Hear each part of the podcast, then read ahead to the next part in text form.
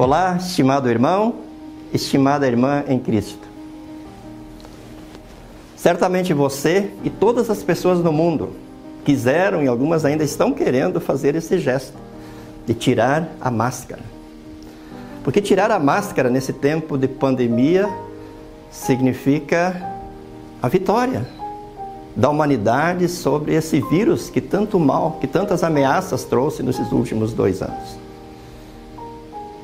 No texto de Marcos, capítulo 16, nós vemos três mulheres no primeiro dia da semana indo ao túmulo onde Jesus havia sido sepultado.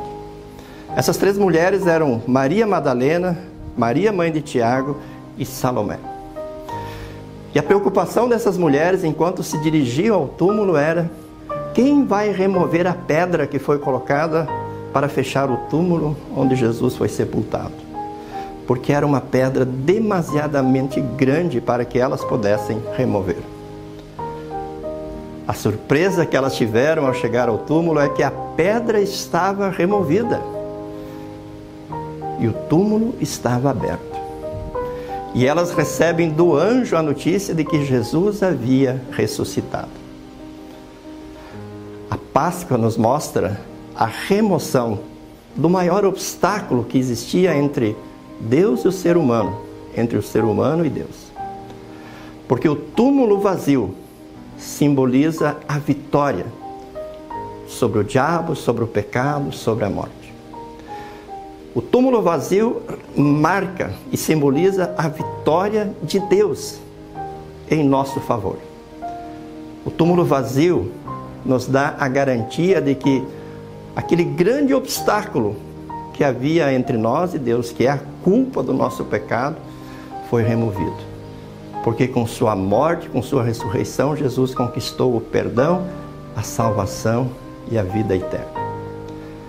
Portanto, se a retirada da máscara significa a vitória sobre a pandemia, sobre o vírus que tanto nos ameaçou, a remoção daquela pedra e o túmulo vazio mostra que o que nos separava de Deus, que é o nosso pecado, a culpa do nosso pecado, foi removido, porque Jesus conquistou o perdão. Porque quem crê em Jesus tem o perdão e a vida eterna. Portanto, podemos nos alegrar como se alegraram essas três mulheres, como se alegraram todos os cristãos ao longo dos séculos porque a pedra está removida e o caminho até Deus está aberto. É um caminho novo e vivo, conquistado por Jesus com sua morte e com a sua ressurreição. Que você, querido irmão, que você, querida irmã, tenham a certeza dessa vitória. E tenham a certeza de que os céus estão abertos para derramar bênçãos sem medidas sobre você aqui neste mundo e para receber você nos braços de Deus e com todos os salvos, o dia em que Deus o chamar desta vida.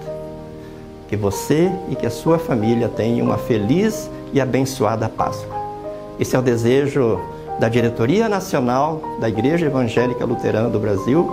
Esse é o desejo de todos os funcionários do Centro Administrativo da IELB.